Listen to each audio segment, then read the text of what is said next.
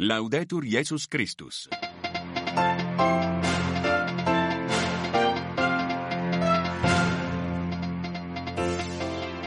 Deux ans de guerre en Ukraine, le pape a plaidé lors de l'Angélus hier midi pour la restauration de ce peu d'humanité qui créera les conditions d'une solution diplomatique au conflit. Nous irons dans la ville natale de Volodymyr Zelensky à Kriviri. Nous verrons comment le président ukrainien devenu chef de guerre est perçu par ses concitoyens. Et puis reportage en Suède qui s'est déjà préparé à intégrer l'OTAN.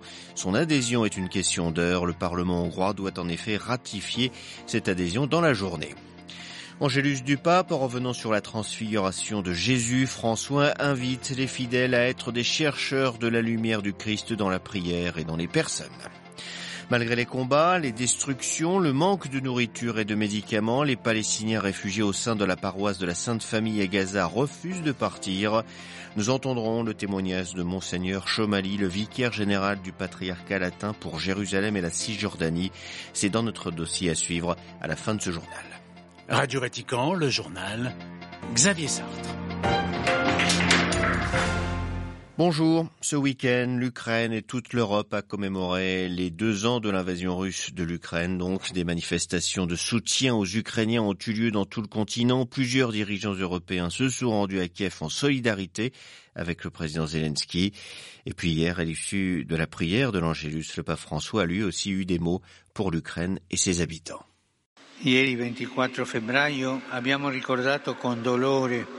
Hier, 24 février, nous avons commémoré avec tristesse le deuxième anniversaire du début de la guerre totale en Ukraine. C'est une guerre qui non seulement dévaste cette région d'Europe, mais qui déclenche une vague mondiale de peur et de haine, tout en renouvelant ma profonde affection au peuple ukrainien martyrisé et en priant pour tous, en particulier pour les nombreuses victimes innocentes, je supplie que soit restauré ce peu d'humanité qui créera les conditions d'une solution diplomatique à la recherche d'une paix juste et durable. Le pape François lors de l'Angélus et puis à l'occasion de ce triste anniversaire, le président ukrainien a communiqué pour la première fois officiellement sur les pertes militaires. Volodymyr Zelensky a reconnu que 31 000 soldats avaient été tués depuis le début de l'invasion russe. Pas 300 000 ni 150 000 comme le disent Poutine et son cercle de menteurs, a-t-il affirmé. Deux ans après être devenu par la force des choses un chef de guerre, comment est perçu Volodymyr Zelensky dans sa ville natale à Kriviri Inès Gilles rendue sur place. À mi-chemin entre le sud et l'est, Kriviri n'est comme aucune autre ville. Sur plus de 50 km de long, elle a été bâtie pour desservir un bassin minier et métallurgique. La bourgade n'a pas vraiment de centre-ville, elle est divisée en plusieurs blocs qui évoluent autour des entreprises. Volodymyr Zelensky a grandi dans le bloc 95.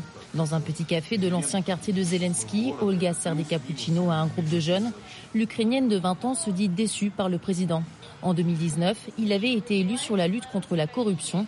Il n'a pas respecté ses promesses.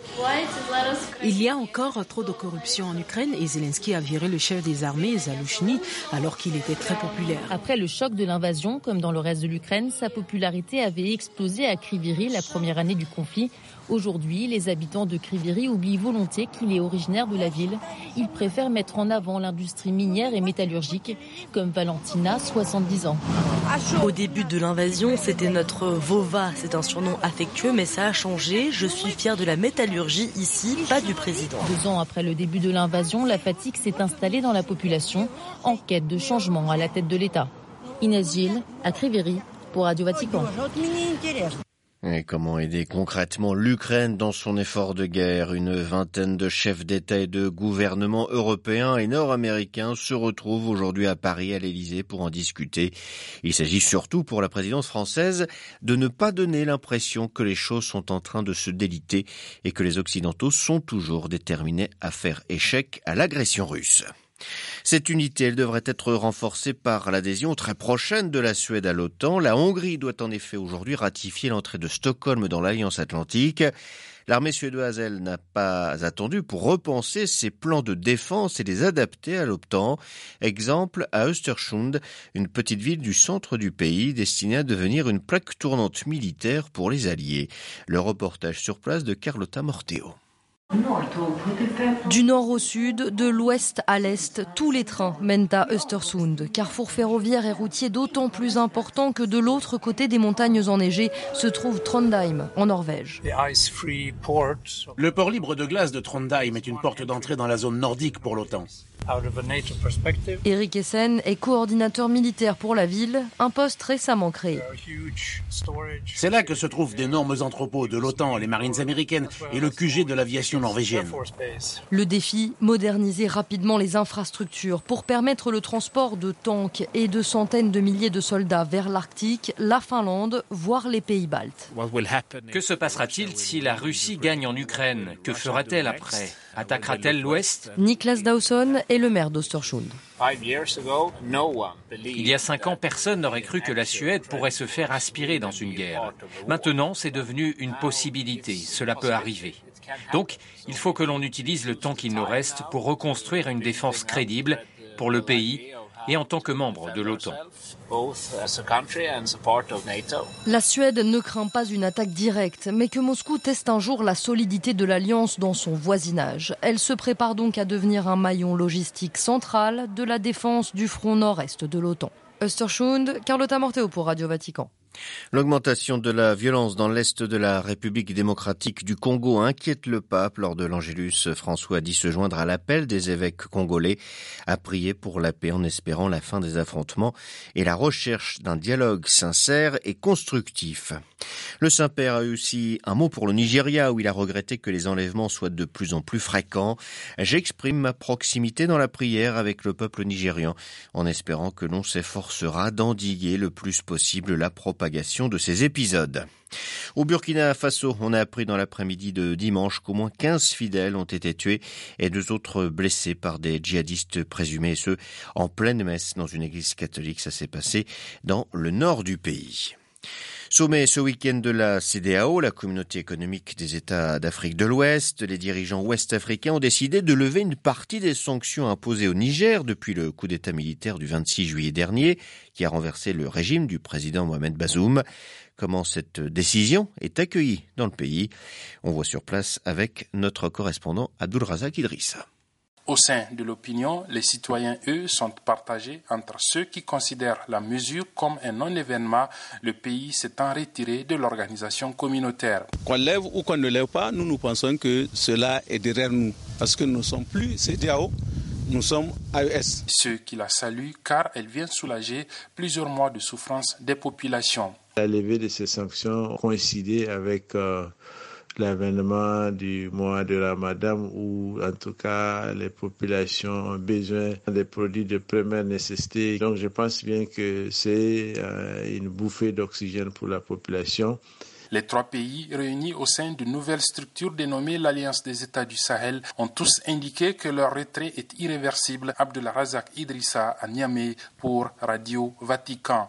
Et une grande partie des sanctions ont également été levées pour, par le, euh, pour le Mali et la Guinée. Retour au Vatican pour l'Angélus en ce deuxième dimanche de carême. Le pape est revenu sur le récit de la transfiguration de Jésus, expliquant que, regarde, que garder le regard fixé sur le Christ aide à nous regarder les uns les autres avec confiance et amour. C'est ce qu'a donc fait savoir hier le pape. Le Saint-Père a invité les fidèles à être des chercheurs de la lumière de Jésus dans la prière et dans les personnes. Sandoun. Chercher le visage de Jésus nous aide à regarder les autres dans les yeux en apprenant à voir la lumière de Dieu en chacun, dit le Saint-Père. En tant que chrétien, l'on doit être des chercheurs de lumière de Jésus, la plus grande lumière, soutient le pape, à laquelle se sont attachés les disciples du Christ. Elle est l'amour et vie sans fin. Ne quittez jamais des yeux la lumière de Jésus, conseille le pape, un peu comme le faisaient autrefois les agriculteurs qui, en labourant les champs, fixaient leur regard sur un point précis devant eux, gardant les yeux fixés sur le but. Sur les chemins parfois tortueux de l'existence, François invite à chercher son visage plein de miséricorde, de fidélité, mais aussi d'espérance. Et ceux qui pourraient aider à y arriver sont entre autres la prière, l'écoute de la parole, les sacrements et en particulier la confession et l'Eucharistie. Le pape, pour terminer, a invité chacun à se poser quelques questions. Sur mon chemin, est-ce que je regarde les yeux fixés sur le Christ qui m'accompagne? Et pour y parvenir, est-ce que je fais de la place au silence, à la prière, à l'adoration? Myriam Sordono et pour plus de précisions, rendez-vous sur notre site internet www.vaticannews.va.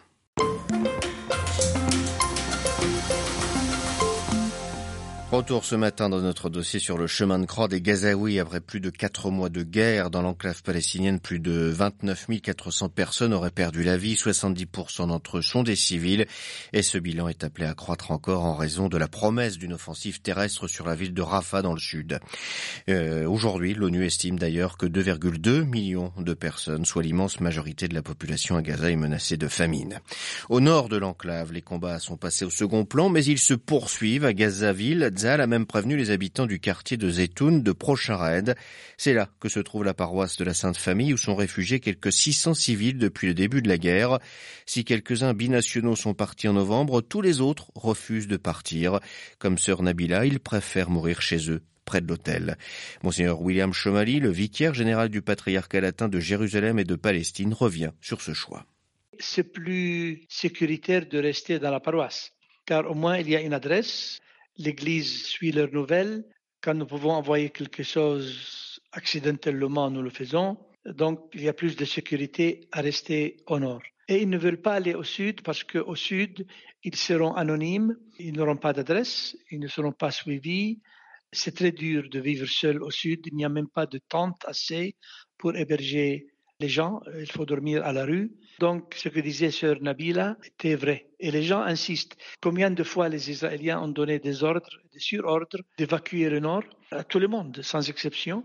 Les nôtres ont dit, nous restons ici, nous préférons euh, mourir ici.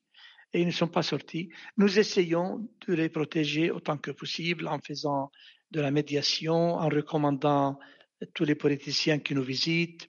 Et il y a deux jours même, il y a eu des ordres pour quitter. Et quand nous avons fait notre enquête, les militaires ont dit pas encore, ils peuvent rester. Mais c'est la première fois que nous entendons ce son. Ils peuvent rester. Ils restent, mais dans quel état d'esprit? Euh, Le carême a commencé donc le 14 février dernier. Est-ce que vous avez pu les joindre depuis lors? Le carême a commencé par le mercredi de cendre. Nous avons reçu des photos de la célébration à la paroisse latine. Les gens ont un visage de mercredi de cendre, un visage crispés, tristes, euh, peu optimistes. Ce ne sont plus les gens que nous avons connus qui étaient plutôt optimistes, euh, contents, souriants.